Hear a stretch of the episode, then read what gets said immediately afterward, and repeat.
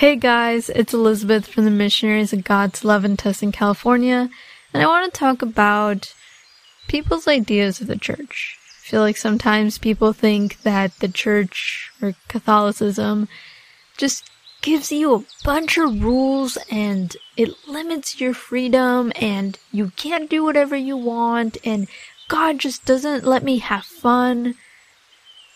Yeah, I've heard of a lot of that. And I feel like it's not it's not true.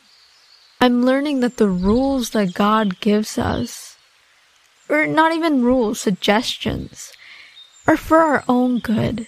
Because God loves us and you, and He knows better, and sometimes we don't understand, but He's doing it out of love and for our well being.